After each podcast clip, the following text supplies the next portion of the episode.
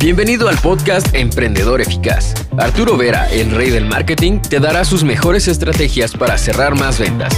Encontrarás un nicho rentable y lograrás posicionarte como el mejor en tu rubro. Únete y comienza a ver resultados con tu emprendimiento. En este video vemos 10 comportamientos para crear una empresa líder en el mercado. Existen muchísimas formas de moverte en el mercado, de hacer empresas, pero estas, estos 10 comportamientos son 10 cosas que contradistinguen esos emprendedores que hacen cosas importantes. Son cosas que hago personalmente y que aconsejo a mis estudiantes privados y que espero que también tomes en consideración si quieres, lógicamente, hacer cosas importantes. ¿okay? Son 10 comportamientos no simples, no fáciles, porque lo fácil no funciona, pero son 10 cosas que si aplicas y los haces parte de tu forma de hacer negocios, será muy simple que alcances esos traguardos importantes. Primera cosa, trabaja siempre con metas supremas. No existe en el mercado hoy una empresa que sea líder de mercado sin que haya nacido, sin que su fundador, sin que su creador haya lanzado este proyecto con un objetivo realmente muy ambicioso. Una meta, suprema es una meta muy ambiciosa, una meta que en este momento podría ser podría parecer fuera totalmente de tu alcance, pero solamente una meta realmente ambiciosa generará en el emprendedor, en el dueño de empresa, ese compromiso necesario, esa renuncia muchas veces a las cosas que te gustaría hacer, todo por darle el enfoque a la empresa. Porque donde te enfocas, crece. Cuando hoy una empresa no funciona porque el enfoque, el compromiso no es total. Entonces, el primer paso que te aconsejo, cualquier sea el proyecto que quieras lanzar, es establezco una meta económica muy ambiciosa. Y esta meta económica será mi guía, mi estrella polar, mi brújula hacia el cual me voy a dirigir. El punto es muy simple. La mayor parte de emprendedores no evalúa, no toma en consideración, desconoce totalmente la enorme cantidad de energía que requiere hacer funcionar un negocio mucho más hacer que ese negocio sea líder de mercado. Y esta energía, energía que lógicamente incorpora enfoque, dedicación, determinación, constancia, esa energía, ese nivel de energía dependerá exclusivamente del objetivo que te habrás propuesto. Simple como esto. Entonces, más es grande tu objetivo, supremo, tu meta suprema, y más simple será que tengas una actitud totalmente determinante respecto a un objetivo normal, alcanzable, real. Lo sé que allá afuera mucha gente te dice, no, que los objetivos tienen que ser reales, medibles y fácilmente alcanzables. Falso, falso. Objetivo pequeño, energía pequeña. Objetivo supremo, energía suprema. Y es ese nivel de energía que hoy requiere una empresa que quiere ser líder de mercado. Segundo comportamiento, construcción y perfeccionamiento de un team poderoso. Ser líder de mercado, de un nicho de mercado, requerirá sí o sí un emprendedor junto a un equipo, un grupo de personas comprometidas que sepan hacer el trabajo, personas con grandes habilidades, personas que realmente hacían los mejores en cada área de su desempeño. El crear y perfeccionar tu equipo de trabajo es la constante.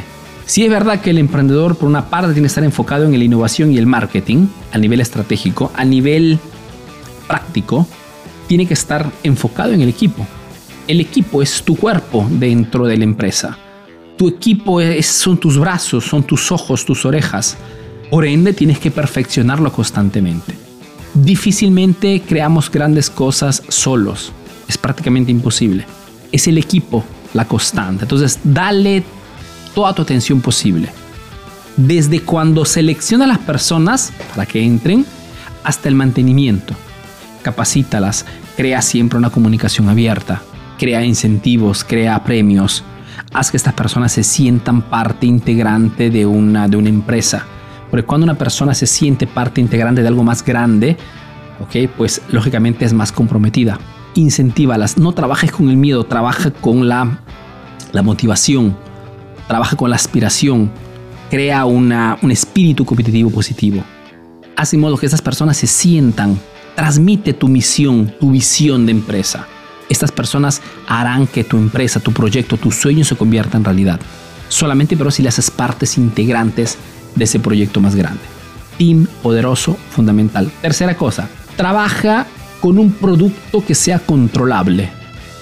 Lo que te quiero decir es que hay una frase muy importante que es, si no puedes controlar tu producto, no podrás controlar tu negocio. El producto que vendas o el servicio que ofrezcas tiene que ser algo que tú puedas modificar, que tú puedas cambiar, que tú puedas en alguna forma innovar. Porque solamente es cambiando el producto, modificándolo, innovando que podemos cambiar el mercado, que podemos competir más fácilmente, que podemos aumentar nuestros precios. Y es ahí la diferencia ¿no? entre quien hoy vende o revende quien revende un producto de otra marca está en una posición bastante limitada porque no tiene el control del producto. Muchas veces no puede ni siquiera decidir el precio. Entonces, ¿cómo haces marketing si un competidor puede tener las mismas condiciones tuyas? Se hace una condición totalmente negativa. Si quieres ser líder de mercado, tienes que crear tu propia marca. Y para crear tu propia marca, tienes que tener el control del producto. Personalmente no haría ningún negocio en la cual no pueda controlar el producto, porque sé que estoy en condiciones pésimas. Si al contrario tengo el control, por ejemplo, este proyecto Emprendedor Eficaz me gusta y me he enamorado mucho de este proyecto, ok, no solamente por el enorme impacto que generó, sino sobre todo por el hecho de que puedo controlar o decidir qué cursos lanzar, cuántas lecciones dar, perfeccionar un curso, decidir el precio de lanzamiento, decidir el precio normal. Si, tengo el control total de este, de, este, de este negocio y esto me permite poder moverme con más tranquilidad en el mercado, de posicionarme de repente como producto high ticket y no como producto low ticket, producto masivo porque me da mucho, perfeccionar la asistencia al cliente, la experiencia de compra. hay siempre el modo de poder intervenir siempre que tengas el control del producto. Tú debes pretender tener el control del producto. Y si algo que no puedo controlarlo, pues lo dejo. ¿Ok? Porque no es un negocio escalable. Cuarta cosa que te aconsejo, aprende a conocer y a reconocer bien tus números. Aprende a caminar con tus números. Lo que te quiero decir es que para poder ser líder de mercado tienes que saber perfectamente cuáles son tus márgenes de ganancia, tienes que saber perfectamente cuál es el producto más vendido, cuál es el, el target, el tipo de cliente que más compra nuestro producto, tengo que saber cuánto está ganando la competencia, qué márgenes tiene. conocer tus números significa tener el control también de tu negocio. Muchas veces cuando pregunto al cliente, ¿cuál es tu porcentaje de ganancias sobre este producto? No lo sé, tengo que preguntar en administración. No. Oye, ¿cuánto has invertido en publicidad este mes? Ah, no lo sé, tengo que ver. Me, parece que... tienes que conocer perfectamente tus números. Son, hacemos negocios para generar un ingreso, pero este ingreso, este margen, depende de todos tus números. Y si no conoces tus números perfectamente, o que eres un obsesionado por los números, pues será difícil que puedas generar cambios que tengan que ver con más ingresos. Entonces tienes que conocer todo, tu margen de ganancia, cuál es el producto más vendido, eh, cuánto, cuánto, has invertido en publicidad, cuánto invertimos todos los meses, cuánto nos costa cada lead cada cliente potencial, cada número telefónico, cada cliente que se pone en contacto con nosotros, cuánto es el costo. Tienes que saber todo esto, porque eso te permite tener una visión numérica importante y sabes en forma prácticamente inconsciente dónde tienes que intervenir. ¿Cuántas veces nuestro cliente está regresando a comprar de nuestro punto de venta, de nuestra empresa? ¿Ok? ¿Y cuánto invierte? ¿Cuánto es el ticket promedio? ¿Cuánto un cliente que viene se acerca a nuestra empresa gasta de promedio?